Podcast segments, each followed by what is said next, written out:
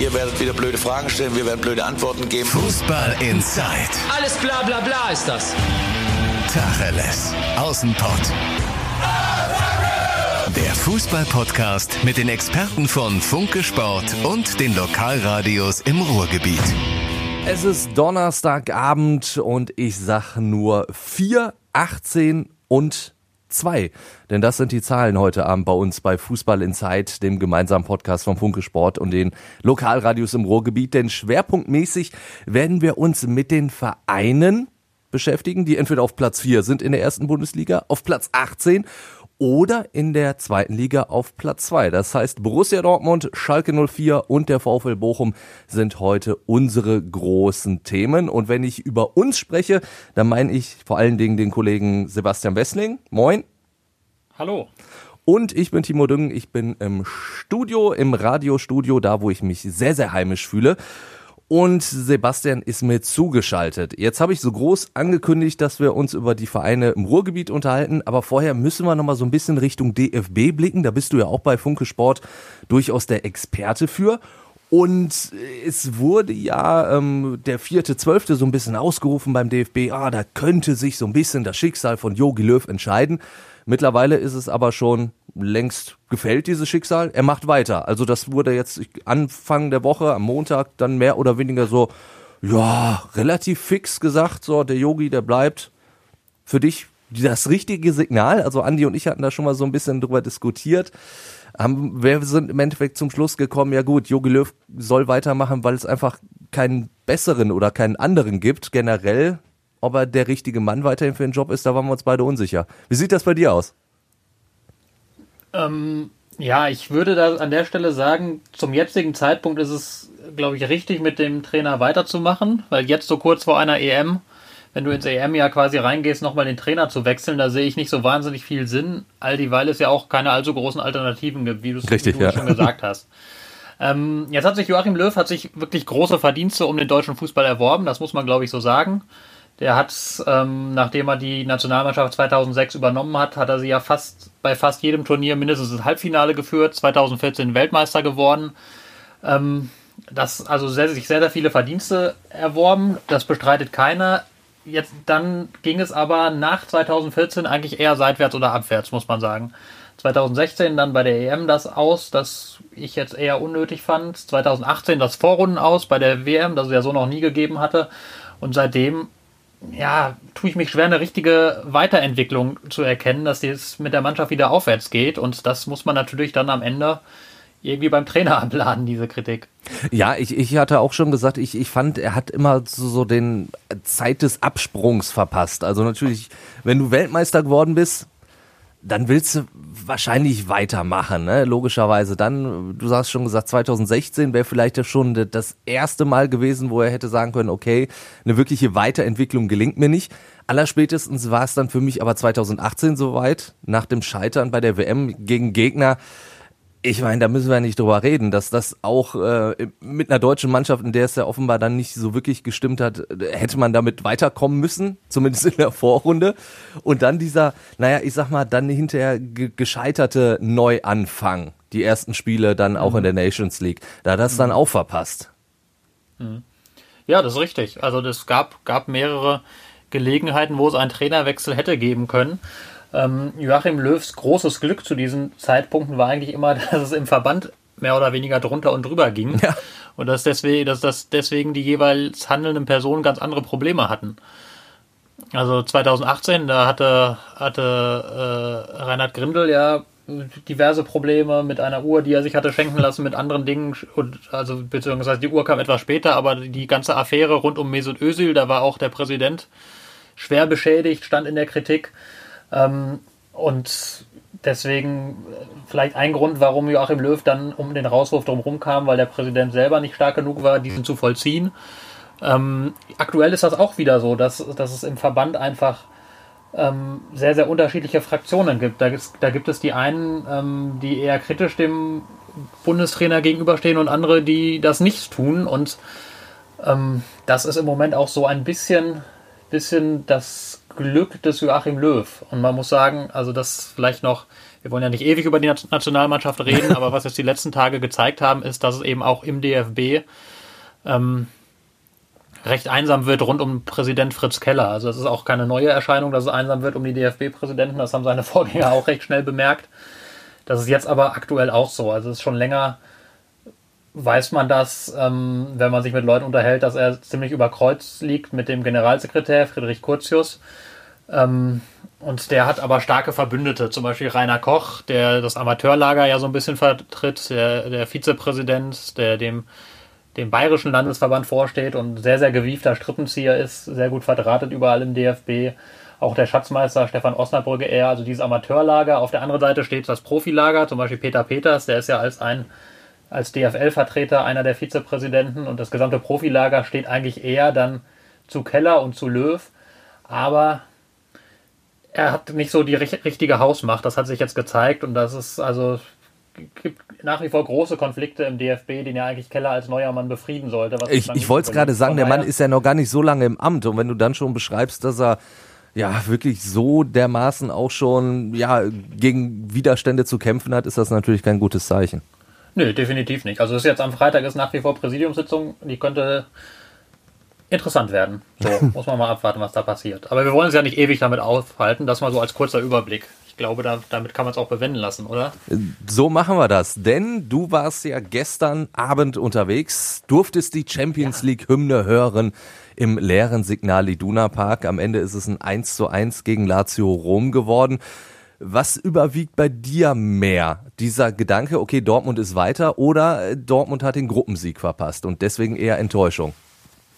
Also den vorzeitigen Gruppensieg, noch ist er ja möglich. Ja, das, äh genau. Also, ich, also über allem steht erstmal das Weiterkommen finde ich. Also von daher muss man, muss man unterm Strich sagen, ist das, ist das okay so, aber es ist natürlich ärgerlich, dass du in diesen Zeiten den Gruppensieg verpasst hast, den vorzeitigen, weil du dann unter ganz anderen Vorzeichen nächste Woche nach St. Petersburg hättest reisen können. Ne? Hättest dann könntest viele Spieler vielleicht schon mal welche auflaufen lassen, die sonst nicht so im Fokus stehen und hättest, würdest ohne jeglichen Druck in dieses Spiel gehen. Aber du bist erstmal weiter, das heißt, der ganz große Druck ist eh genommen.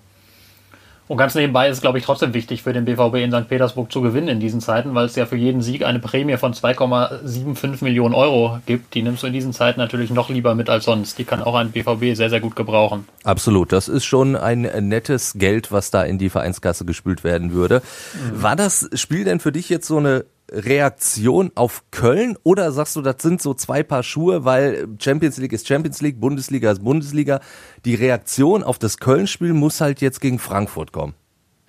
Ja, die Reaktion muss natürlich gegen Frankfurt kommen. Also es, man hat jetzt zwar schon auch eine Reaktion gesehen, gegen Rom, aber das ist einfach ein anderer Gegner, ein anderer Wettbewerb und deswegen lege ich da auch irgendwie eine andere Wertung an. Gegen Köln war ja das Problem, was den BVB immer mal wieder gegen vermeintlich kleinere Gegner befällt, dass man irgendwie das Gefühl hat, es fehlt die letzte Schärfe, es fehlt die letzte Gier, es fehlen so die letzten Prozentpunkte an Einstellung.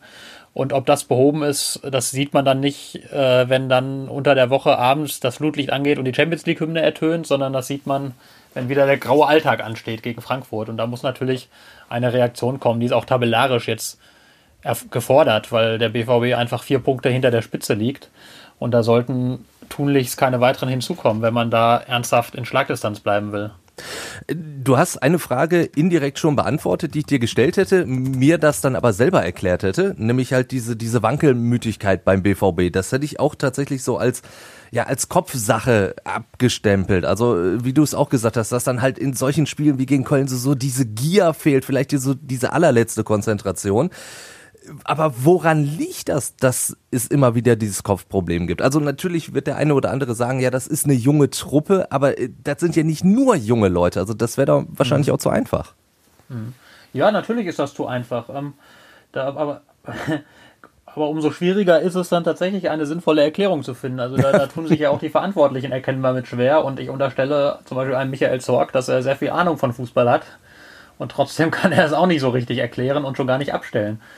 Ähm, ja, es, also ich glaube, ich glaube tatsächlich, dass es auch eine Qualität ist, einfach sich alle drei Tage auf ein Spiel maximal zu fokussieren und dort das abzurufen, was in diesem Fall gefordert ist. Also ich glaube tatsächlich, das ist genauso wie die Fähigkeit, einen Ball gut zu behandeln und schnell zu laufen und eine gute Kondition zu haben, ist auch dieses, dieses auf dem Punkt Dasein auch eine Fähigkeit, die du zu einem Stück weit erlernen kannst, glaube ich, die zu einem Stück weit aber, glaube ich, auch einfach da ist. Und ich glaube, das ist zum Beispiel auch das, was, ich meine, das kann man in Dortmund nicht mehr hören, aber ich muss wieder diesen Vergleich zum FC Bayern ziehen. Ja. Was ja die Spieler des FC Bayern auszeichnet, meistens. Also die tun sich in dieser Saison auch schwer durchaus. Kein Wunder bei dem Programm. Aber sie gewinnen ihre Spiele dann eben meistens doch. Sie finden dann doch eben meistens einen Weg und können sich dann nochmal noch mal aufraffen und können nochmal genug abrufen, um so ein Spiel zu, für sich zu entscheiden. Und das gelingt einer Mannschaft wie Dortmund dann halt nicht immer. Ähm, man muss das, glaube ich, Teil, teilweise entschuldigen in dieser Saison, weil die ja wirklich, wirklich verrückt ist, weil ja wirklich es unfassbar viele Spiele in extrem engem Zeitraum gibt. Man sieht ja auch in anderen Ligen, dass es teils verrückte Ergebnisse gibt. Also wenn man sich anguckt, ich weiß gar nicht, auf welchem Tabellenplatz Manchester City gerade in England ist, aber die sind irgendwo im Mittelfeld. Ähm, auch Real Madrid tut sich unfassbar schwer. Also ähm, sowohl in der Liga als auch in der Champions League. Also da gibt es einige Mannschaften, die sich die sich in, die, in dieser Saison sehr schwer tun unter diesen ungewöhnlichen Umständen. Und da ist dann eben auch Dortmund zwischendrin mal von betroffen. Aber nichtsdestotrotz muss natürlich, wenn du Meister werden willst am Ende, und es ist ja das, das Ziel, dass man zwar nicht öffentlich ausruft, dass man aber dennoch hat, dann dürfen solche Ausrutscher eigentlich nicht passieren, weil das sind ja immer die Spiele, in denen Dortmund es am Ende dann verschenkt hat. Ja. Es ist ja dann, es geht ja weniger um die zwei Aufeinandertreffen mit den Bayern. Da wäre es natürlich auch schön, wenn du was mitnimmst, aber vor allem geht es ja um diese vermeintlich kleinen Gegner und leichten Punkte, die du einsammeln musst und die die Bayern halt mit großer Zuverlässigkeit einsammeln und alle anderen Mannschaften halt nicht. Du hast äh, Manchester City angesprochen, habe ich direkt mal gerade kurz geguckt. Die sind äh, Elfter wirklich in der ja. Premier League. Also das ist äh, Real Madrid immerhin auf Platz 4 in der äh, Primera Division. Also aber natürlich auch schon äh, sieben Punkte Rückstand hinter San ja, Sebastian. Ne? Also und in, in der, der, Champions, League, League äh, auf Schützenhilfe angewiesen, um weiterzukommen. Äh, richtig. Also die diese Probleme sind weiterhin da. Was ich aber ganz interessant fand, ist äh, die Tatsache, dass du das angesprochen hast, dass man bei den Bayern immer dieses Gefühl hat, da ist das halt nie, nicht so, dass die Spieler alle diese, na, Mentalität will ich vielleicht nicht sagen, aber diese, diese Einstellung, diese, diesen Kopf für solche Spiele dann haben. Und was ich bei den Bayern irgendwie immer so faszinierend finde, ist, dass offenbar, wenn die neue Spieler holen, die diese Einstellung relativ schnell adaptieren. Und ja, oder schon haben. Oder schon, ja, vielleicht oder schon, schon haben teilweise. Vorher vielleicht nicht so ja. zum Tragen. Also Beispiel, äh, wir nehmen denn mal Leon Goretzka, ein Beispiel. Ähm, da kann man zum Beispiel drüber diskutieren. Ähm, hat er das da gelernt oder vielleicht sogar ein Stück weit schon und ist deswegen bei den Bayern gelandet? Der hat ja auch bei, bei Schalke durchaus gezeigt, dass er auch in jungen Jahren schon da vorangehen konnte, war ja auch Kapitän. Was natürlich damals auch ein bisschen ein Move war, glaube ich, um ihn da zu behalten. Aber ja gut, das, das funktioniert ja selten dann auf Schalke mit der Geschichte. Aber, aber trotzdem spricht es ja auch für ihn ja. als Spieler und als Typ, wenn er, wenn er in recht jungem Alter schon Kapitän ist. Also der hat ja da offenbar schon was mitgebracht, was ja dann auch die Bayern erkannt haben und weshalb sie ihn geholt haben und wes weshalb sie vielleicht auch manchmal gewisse andere Spieler nicht holen, weil sie den, das hat man ja immer mal wieder gehört. Ich bin jetzt bei den Bayern nicht so ganz nah dran, aber da hört man ja immer mal wieder, er hat vielleicht dieses Bayern-Gen nicht so und deswegen ja. können wir vielleicht mit dem nichts anfangen. Also ich glaube, die bringen das schon so ein bisschen mit, aber natürlich ist das dann auch in der in dieser Vereinskultur da kriegst du das vermutlich dann nochmal besonders eingeimpft. Also und dann hast du, hast du natürlich im, in der Kabine eine ganz andere Atmosphäre, glaube ich, tatsächlich. Und auch beim Training geht es vielleicht auch nochmal stärker zur Sache, dass du dir deinen Platz überhaupt erkämpfen musst. Dass die Leistungskultur nochmal eine ganz andere, da scheitern ja auch viele dran, muss man ja auch sagen. Also die, ich meine, die, die Liste der, der großen Talente, die zu den Bayern geht und sich dort nicht durchsetzt, die ist ja lang. Die ist sehr lang, ja. Ähm, aber die, das ist dann halt so eine, auch so eine Form der Besten auslesen, ne? Die, die sich dann da durchsetzen, die haben halt einfach diese, also nicht nur die, die spielerische, sondern auch die, die äh, mentale Klasse. Ich benutze das Wort jetzt einfach, weil mir kein besseres einfällt. ja, es ist schwer zu beschreiben. Auch die mentale Klasse, ne? sich dann ja. in so einem Umfeld durchzusetzen. Ne? Da muss ich ja fast die ketzerische Frage stellen, holt Dortmund also äh, nicht Spieler, die so eine mentale Klasse haben? Doch, teilweise schon. Also du, Nein, also du hast ja, also wenn Erling Holland, Emre Can, ja. äh, vorher auch Thomas Delaney, äh, Mats Hummels, das sind ja alles Spieler, die das zweifelsohne haben, die du jetzt zuletzt geholt hast, auch in Reaktion darauf, dass du gesagt hast, vielleicht haben die uns vorher ein bisschen gefehlt. Ich meine, der Vergleich ist ja insofern auch unfair, dass, dass Dortmund ja einfach finanziell in ganz andere Regale greifen muss als die Bayern. Natürlich, es war auch etwas ähm, provokativ die, gestellt, die Frage, logischerweise. Ja, nee, aber die, die kann man ja trotzdem stellen. Die Frage ja. ist ja berechtigt. Und man muss sagen, natürlich teilweise ist der Dortmunder Weg ein anderer, weil du teilweise als BVB halt auch wetten musst, dass du gute Spieler holst, die, die diese Mentalität dann vielleicht zeigen oder entwickeln. Und dass du eben nicht nur fertige Stars holen kannst oder zum größten Teil fertige Stars holen kannst, wie es die Bayern halt tun. Du hast jetzt Erling Haaland angesprochen. Der wird Borussia Dortmund jetzt bis zum Ende des Jahres fehlen. Wie sehr schmerzt das? Also Michael Zorg hat direkt gestern nach dem Spiel ähm, bei den Kollegen, glaube ich, gesagt, wenn ich den Ton so richtig im Ohr habe, dass er gesagt hat, natürlich fehlt da Erling Haaland, der so einer, der in die Tiefe geht und natürlich auch Gegenspieler auf sich zieht. Ja, der fehlt, der fehlt total. Das ist gar keine Frage. Also wenn du allein auf die Zahlen guckst, er hat, glaube ich, von den 38 Pflichtspieltoren des BVB hat er 17 gemacht. Also allein das sagt ja schon einiges. Und du hast das auch ähm, am Mittwochabend gegen Rom, hast du das gesehen, da hat er ja schon gefehlt mit Muskelfaserriss. Und da hast du sofort gesehen, dass das, dass das die Statik des Spiels ganz empfindlich durcheinander bringt, dass da eben einer fehlt, der, der mit Tempo und mit Wucht in die Tiefe geht, der diese Laufwege anbietet, der auch gar nicht lange fackelt, sondern schnell abschließt und sich da gar nicht groß beirren lässt.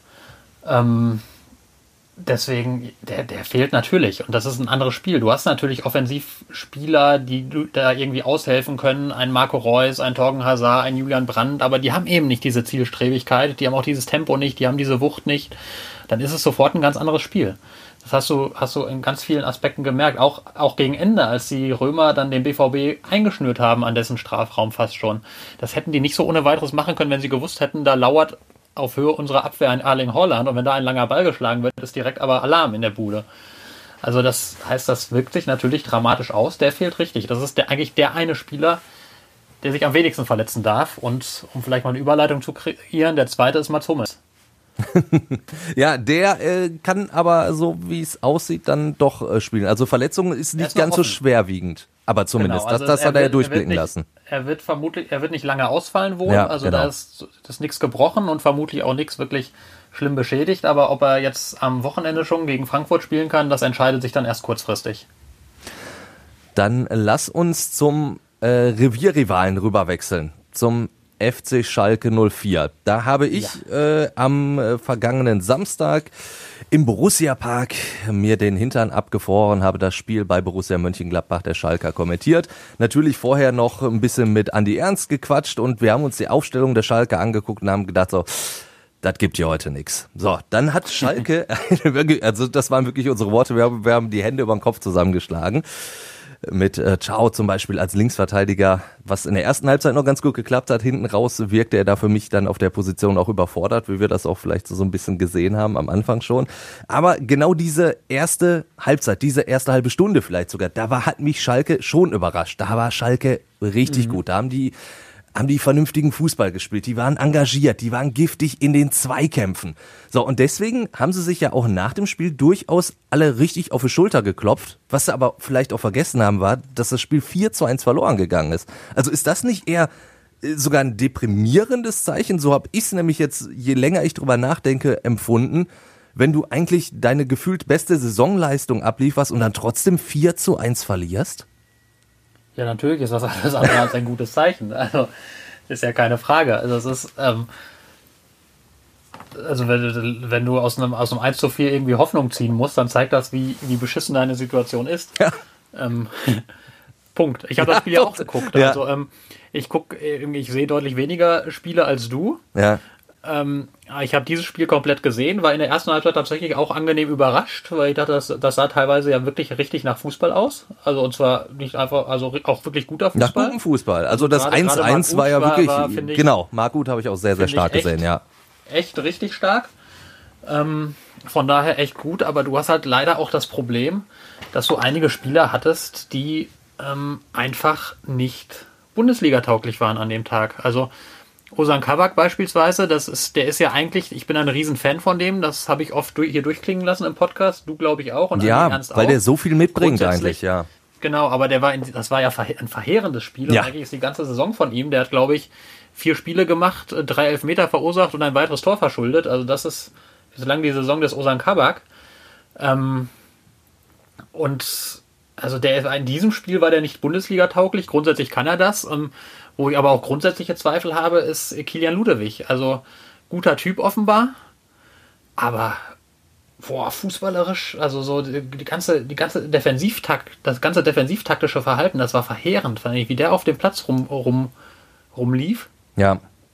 Also, puh, das, das, das war echt, war echt schwierig. Also, das ist, glaube ich, eines, eines, eine der Dinge, die Schalke richtig wehtun, eine der Entscheidungen in diesem Sommer, dass Daniel Caligiuri gegangen ist und dafür jetzt äh, Ludewig Rechtsverteidiger ist. Das ist, ähm, das tut den Schalkern weh. Also ich kann nicht beurteilen, ob das anders möglich gewesen wäre, ob man Caligiuri hätte halten können oder ob der einfach nur weg wollte. Aber dass er nun weg ist, also das ist, glaube ich, wirklich auch eines der Schlüsselprobleme für Schalke. Also äh, Caligiuri, da haben Andi und ich letzte Woche darüber gesprochen. Also ähm, Caligiuri war jetzt nicht so ein Spieler, der unbedingt weg wollte. Also der hat sich sehr, sehr wohl gefühlt auf Schalke. Ich glaube, wenn man dem ein vernünftiges Angebot hätte machen können oder gemacht hätte, wäre das ein mhm. Spieler gewesen, der geblieben wäre, der ja auch ein Typ gewesen wäre, weiter ein Führungsspieler gewesen wäre. Und wir hatten auch über Kilian Ludewig gesprochen, logischerweise, und hatten nämlich auch, äh, auch das zum Thema Aufstellung, eigentlich damit gerechnet, dass der vielleicht mal eine Pause bekommt, weil Alessandro mhm. Schöpf äh, war zumindest, stand ja zur Verfügung, wurde ja auch innerhalb des, des Spiels dann noch eingewechselt. Auch der ist natürlich kein richtiger Rechtsverteidiger, der hätte das aber mal spielen können. Ja, aber vielleicht mit seiner Routine gewisse Situationen anders geregelt, glaube ich. Richtig. Also das war einige Tore, das, das, konntest du ja recht einfach darauf zurückführen, dass dieser Ludewig einfach komplett falsch stand oder falsche Wege gegangen ist, den, den seinen Flügel komplett entblößt hat. Das war ja dann teilweise so einfach für die Gladbacher da reinzustoßen. Und genau das finde ich halt, und das habe ich letzte Woche auch mehr oder weniger schon so angedeutet, ich finde, Kilian Ludewig zeigt sehr, sehr deutlich diese Ohnmacht, die der S04 hat, dass der einfach spielen muss. Du hast als Linksverteidiger auch schon mit Bastian Utschipka, da sehe ich das auch schon so ein bisschen ähnlich. Das ist ja auch einer, wenn der nicht verletzt ist, spielt der immer. Und du denkst immer so, oh, Bastian Utschipka in allen Ehren ist, ist ein cooler Typ, irgendwie äh, sehr sympathisch, sehr geerdet, also vom Typ her also überragend. Aber man, dem denke ich auch manchmal so, oh, für Bundesliga-Fußball, für äh, zumindest etwas höhere Ansprüche als vielleicht nur komplett unten drin zu stehen, genügt der halt nicht. Der muss immer spielen. Und jetzt bei Kilian Ludewig ist es ja ähnlich. Mhm. Ja, und die nächsten Wochen bringen ja jetzt auch, also puh, wenn, wenn man so jetzt in die nähere Zukunft guckt, auch eher, eher schwierig. Wenn du jetzt siehst, du hast keinen Neuner mehr. Ja. Ähm, Ibisevic ist weg, äh, Paciencia ist verletzt, äh, Kuchuchu ist krank.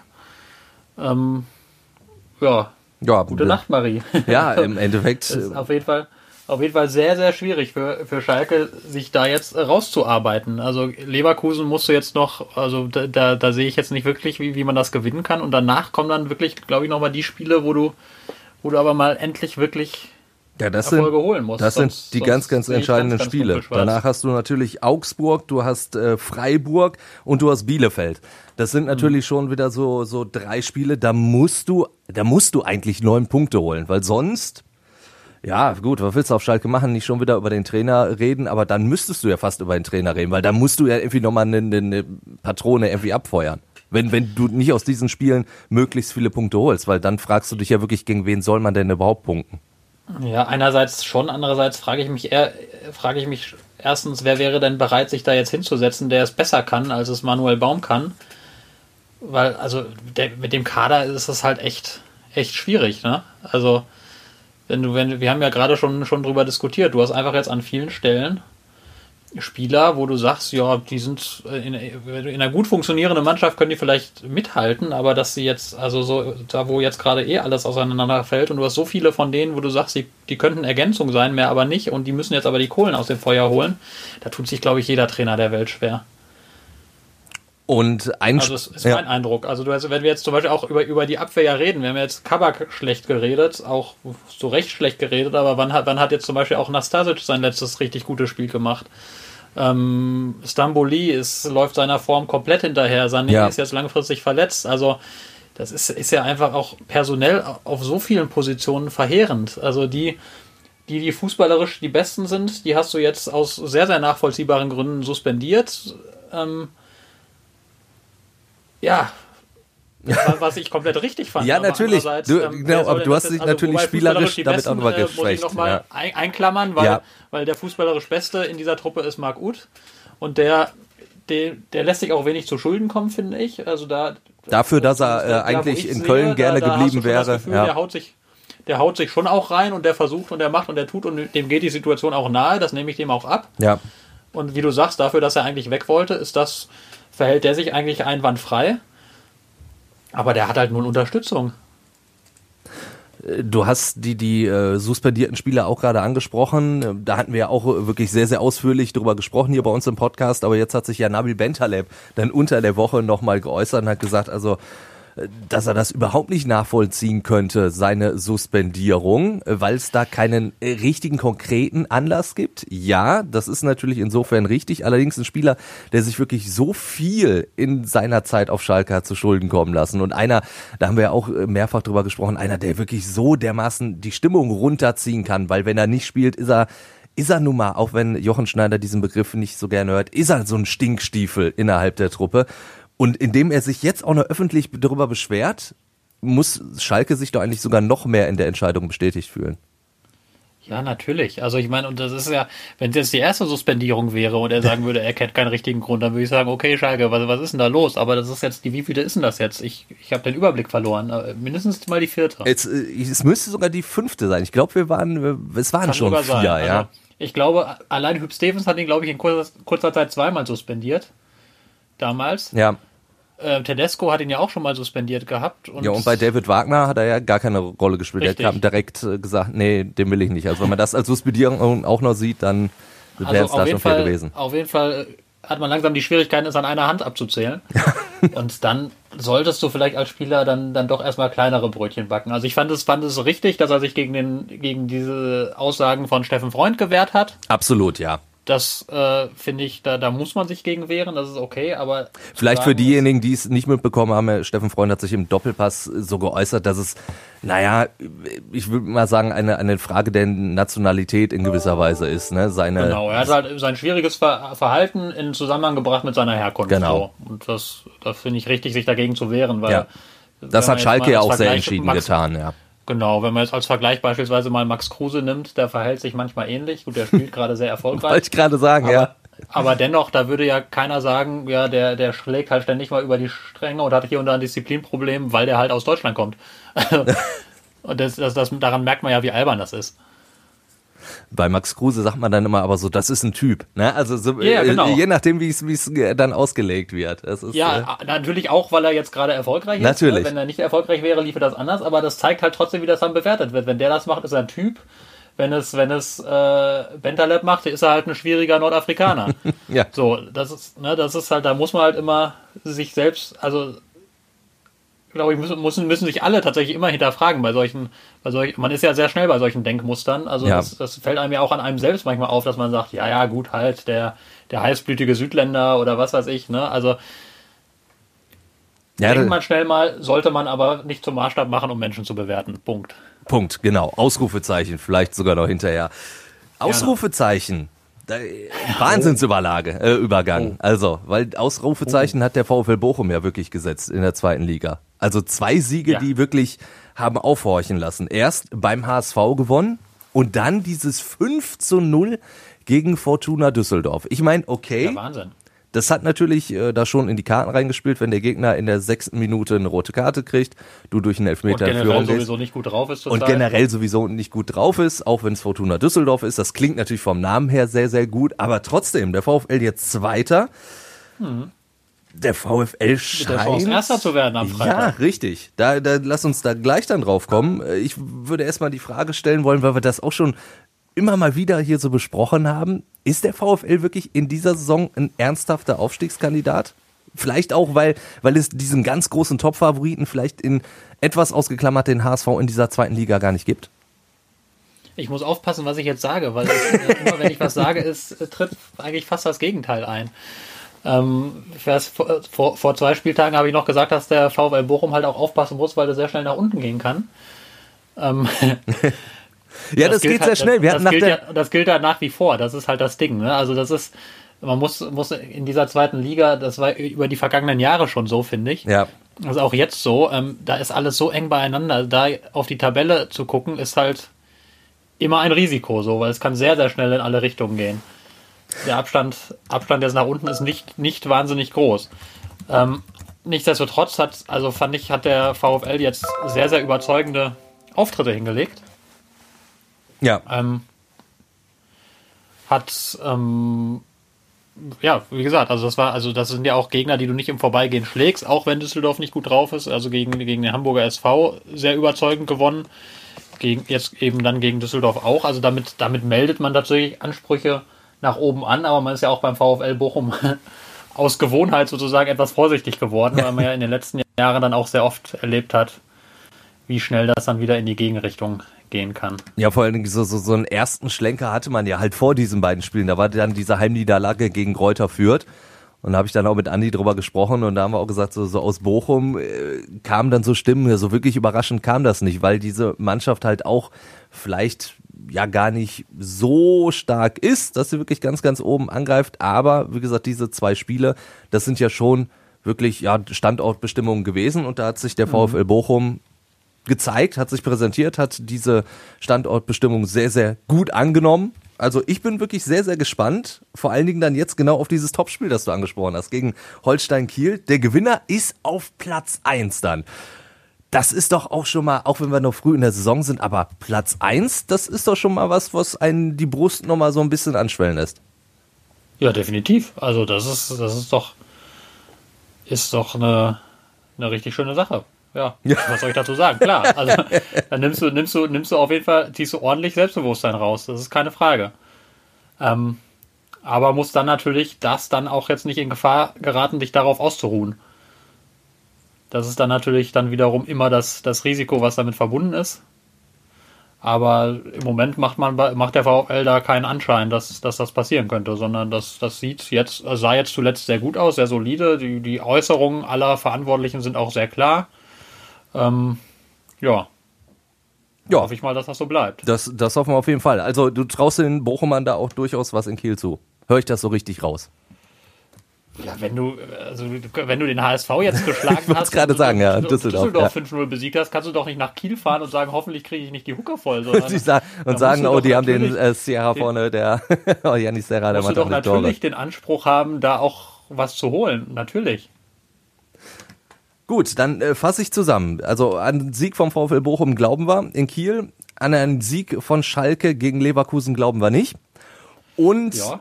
Und äh, bei Borussia Dortmund hoffen wir auf die Reaktion gegen Frankfurt. Also geht die Tendenz auch eher so Richtung Sieg. Habe ich das äh, richtig? Davon gehe ich aus. Also das ist ja auch, das muss man ja auch der Mannschaft zugute halten. Sehr oft, wenn die wenn die sich so einen Ausrutscher erlaubt hat, hat sie danach auch die richtige Reaktion gezeigt. Also zwei schlechte Spiele am Stück. Sehr selten.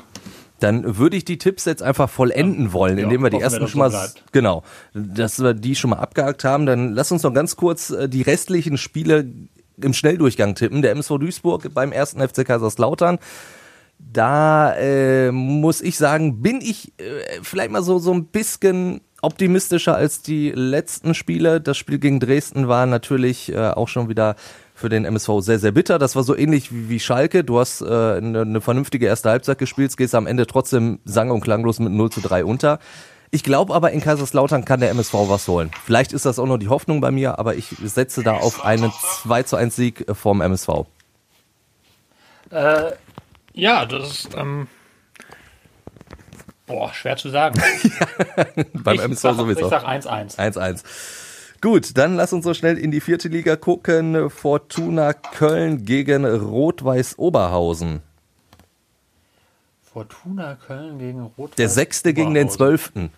Ja.